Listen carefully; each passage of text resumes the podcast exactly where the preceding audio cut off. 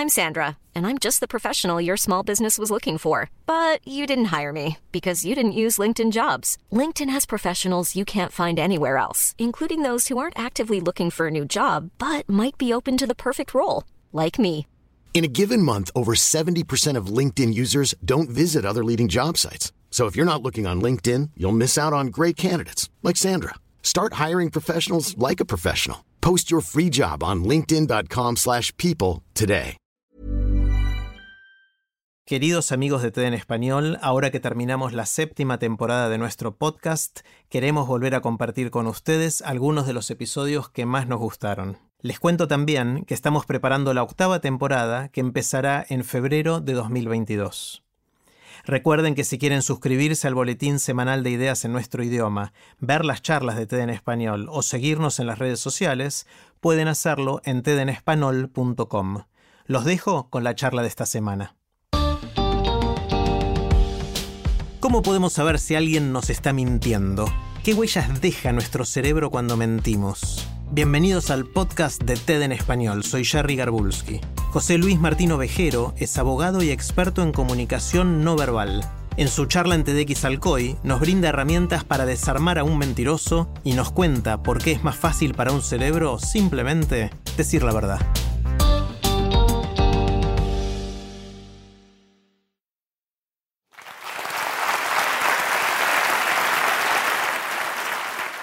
Bienvenidos a mi mundo, el del estudio de la verdad, pero también de la mentira.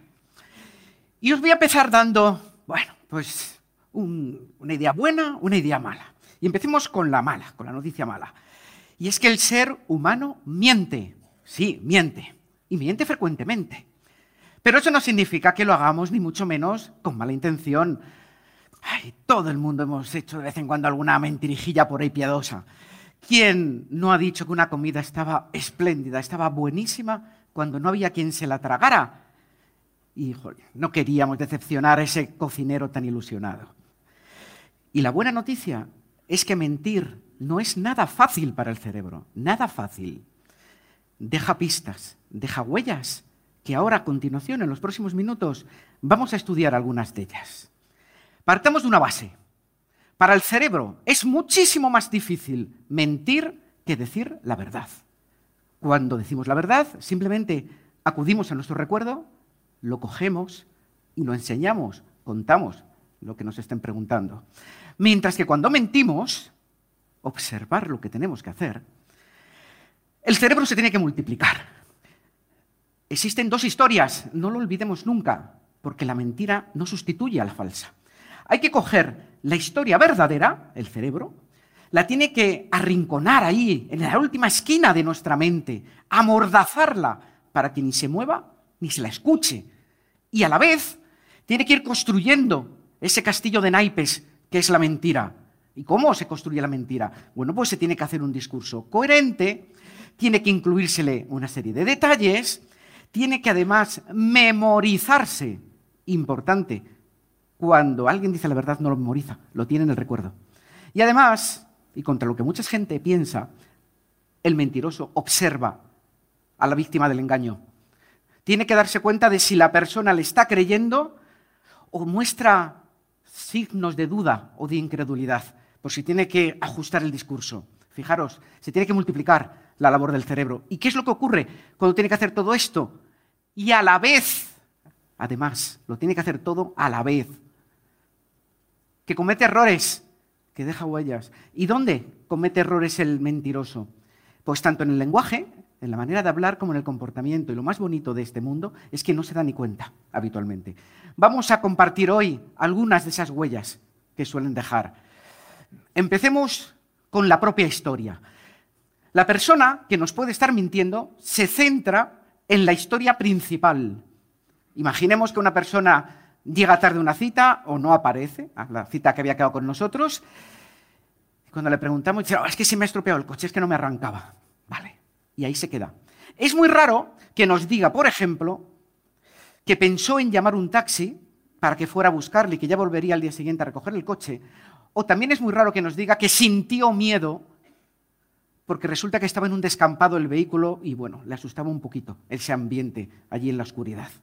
Ya tenemos la primera huella. No describen ni emociones ni pensamientos. Vayamos a otra huella. El mentiroso no ha sido protagonista de la historia, ni testigo, se la está inventando. Y entonces, ¿qué ocurre? Que el cerebro le delata, que no cuenta la historia habitualmente en primera persona. Fijaos qué curioso. ¿Qué es lo que hace? La sustituye. ¿Por qué? Habla en tercera persona, habla con plurales o habla con los verbos en pasiva cuando lo hace. Pero lo que hace él es alejarse. Esto lo llamamos lenguaje de distanciamiento. Es otra pista que nos dan. Un pasito más. Sus discursos son cronológicamente perfectos.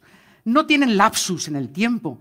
No tienen que van para adelante, luego van para atrás al contarnos las historias. Esto es normal en el recuerdo. El recuerdo no es perfecto. Ay, no, el mentiroso no. El mentiroso cuando nos lo cuenta parece que nos está relatando una maravillosa novela. Y es que efectivamente lo es. Es una preciosa novela, es una ficción que se ha inventado. ¿Cómo pillarlo? Bueno, pues aquí os contaré un secretillo que suele ser bastante eficaz. Vamos a pedirle que nos cuente la historia, pero al revés. Empezando por el final y acabando en el principio. No pueden, porque se la han inventado en orden. Entonces, la persona que la recuerda sí que va a poder, le va a parecer un juego, no, les, no cuesta esfuerzo a la mente, pero el mentiroso o le cuesta un grandísimo esfuerzo que se lo vamos a notar o le va a ser imposible. Y aquí os voy a contar un ejemplo de una alumna mía, es una directora de recursos humanos de una multinacional. Tenían que cubrir un puesto de un ejecutivo, un puesto bastante importante, y bueno, pues pasaron por su mesa pues muchísimos candidatos. Uno de ellos le enseñó un currículum maravilloso. Había pasado por una cantidad de empresas espectaculares. Pero durante la conversación dio algunas de estas huellas, de estas señales de engaño. Entonces, ¿qué hizo ella? Con muy buen criterio. Cogió una de las empresas que había por el medio, más o menos al azar, y le dijo, oye, cuéntame, ¿y de esta empresa hacia atrás me puedes ir contando un poco tu vida laboral? Respuesta, eh, mm, ¿me dejas el currículum que lo vea? fijaos, fijaos cómo las personas cuando se inventan las historias les cuesta mucho contarlo a la inversa. Pero además, podemos hacer hasta otra prueba. Si le preguntamos la historia pasadas unos días o pasado unas semanas, es muy curioso. Nos lo van a contar exactamente en el mismo orden y nos van a contar prácticamente con las mismas palabras. Y es que está memorizada. El recuerdo no puede hacer esto, pero la memoria sí. Otra huella. Necesitan espacio, necesitan aire, necesitan tiempo los mentirosos para recrear su historia, sobre todo cuando les sacamos ¿eh? de su zona de confort. Cuando empezamos a pedirles información que nos esperan y tienen que construirnos ahí la historia, el cerebro tiene que trabajar muchísimo. Hemos dicho que empieza a trabajar ahí a 5.000 revoluciones, empieza a trabajar el cerebro. Y necesita aire, necesita tiempo para preparar esas respuestas. Ahí lo vamos a pillar. ¿Cómo? Bueno, pues os diré algunas que suelo ver habitualmente. Nos piden que repitamos la pregunta, a pesar de que es muy sencilla responden con otra pregunta, hay unos silencios, uy, muy llamativos, porque la pregunta tampoco era tan complicada, por ejemplo. Se dejan muchas señales. Y uno de mis favoritos es la descoordinación en los tiempos verbales. Todos sabemos, pasado, presente y futuro. Muy fácil. ¿Qué ocurre con la persona que nos está contando algo que recuerda que le pasó la semana pasada? Que solamente nos utiliza los tiempos verbales en pasado, como es lógico. Evidente. Pero ¿qué le pasa a ese que le empezamos a preguntar, que nos conteste algunas preguntas que no se está esperando, que nos dé muchísima más información que no se imaginaba que le íbamos a pedir, que se la empieza a inventar ahora. Su cerebro empieza a construir ese naipe del que hemos hablado antes, ese castillo de naipes, en este momento. ¿Qué le pasa al cerebro? Que los verbos siguen a la acción. Si la acción pasó en el pasado, los verbos son en pasado. Pero si la acción es en el momento presente, los verbos son en presente. Por lo tanto, si escucháis a una persona que mezcla en su relato, según le estáis preguntando y demás, tiempos en pasado y en presente, cuidado. Simplemente os digo, cuidado, nada más. Ven. Bueno, pues vamos a pasar, además de las pistas que nos deja el lenguaje, algunas que nos deja también el comportamiento. Digamos que vamos ahora a dejar de escuchar y nos vamos a centrar en la vista. Y la primera, lo más importante que tenemos el ser humano para comunicar nuestras emociones es esto, es la cara, es el rostro. ¿Qué le ocurre a la persona que no nos cuenta la verdad? Que las palabras y las emociones en el rostro no coinciden. Por ejemplo, vamos a ver, en caso normal. Si una persona nos dice que se le ha perdido su pobre perrito, pues no, le vamos a ver tristeza, es evidente. Si otro le vemos salir corriendo de la puerta de un hotel diciendo que ha visto un fantasma en su habitación, le vamos a ver el miedo. Lógico, coherente. ¿Qué le pasa al mentiroso? Pues que nos va a contar una historia que a lo mejor es muy triste o que se supone que le enfada mucho, pero no vamos a ver la tristeza en su rostro, no le vamos a ver la ira. Incluso hay casos que vemos emociones contradictorias.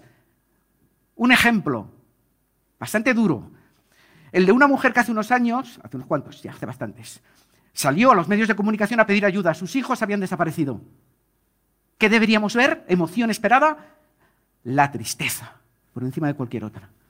Sin embargo, si lo veíamos atentamente, si analizábamos ese vídeo con atención, no solo no veíamos tristeza, sino que advertíamos incluso fugaces sonrisas que se le escapaban. ¿Sabéis dónde está hoy, no? ¿Os lo imagináis? En prisión por el asesinato de sus dos hijos. Fijaos, es interesante observar a las personas que tenemos a nuestro alrededor.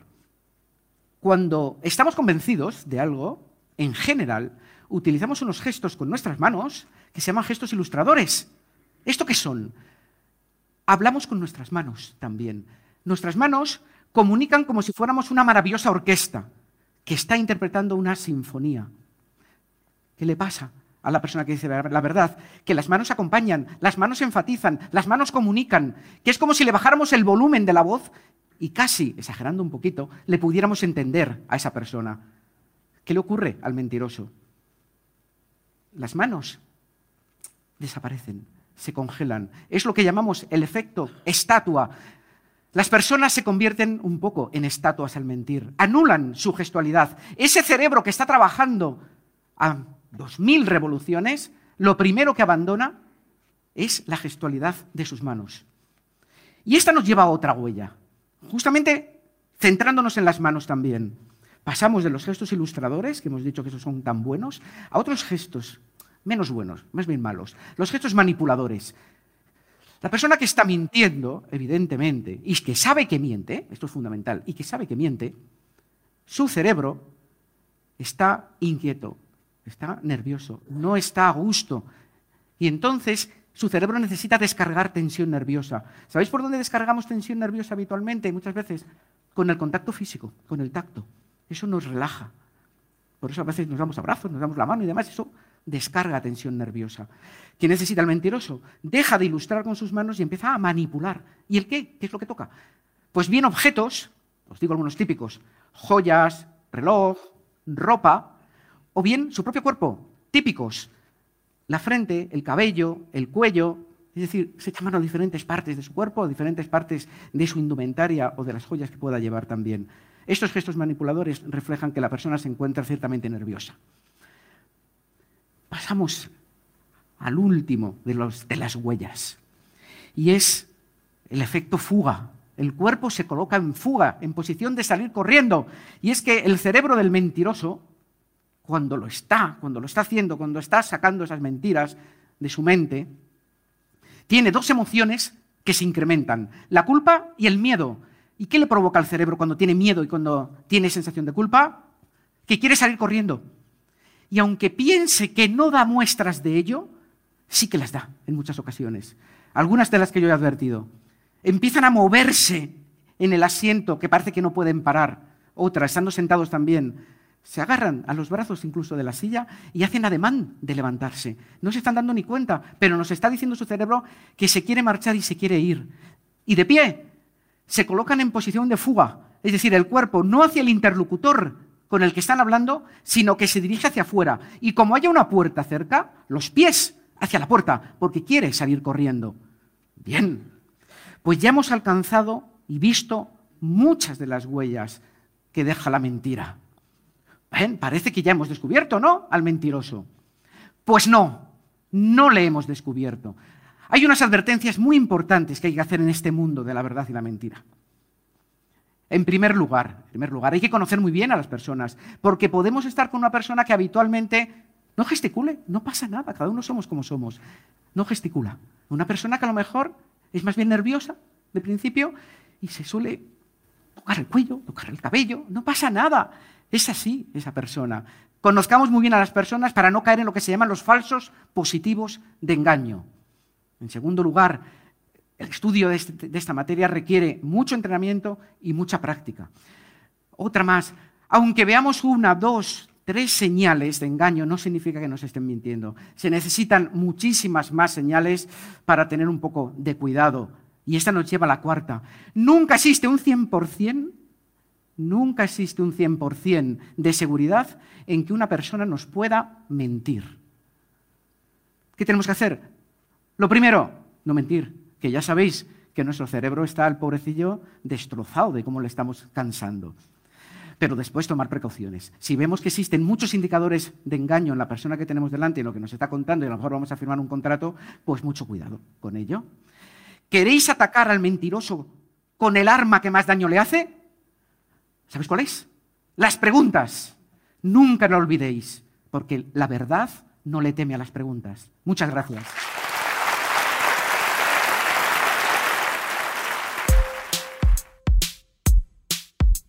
Si les gusta TED en español, la mejor manera de apoyarnos es compartiendo el podcast con sus amigos. Pueden encontrar todos los episodios en Spotify, en Apple Podcast o en tedenespanol.com. Soy Jerry Garbulski y los espero en el próximo episodio.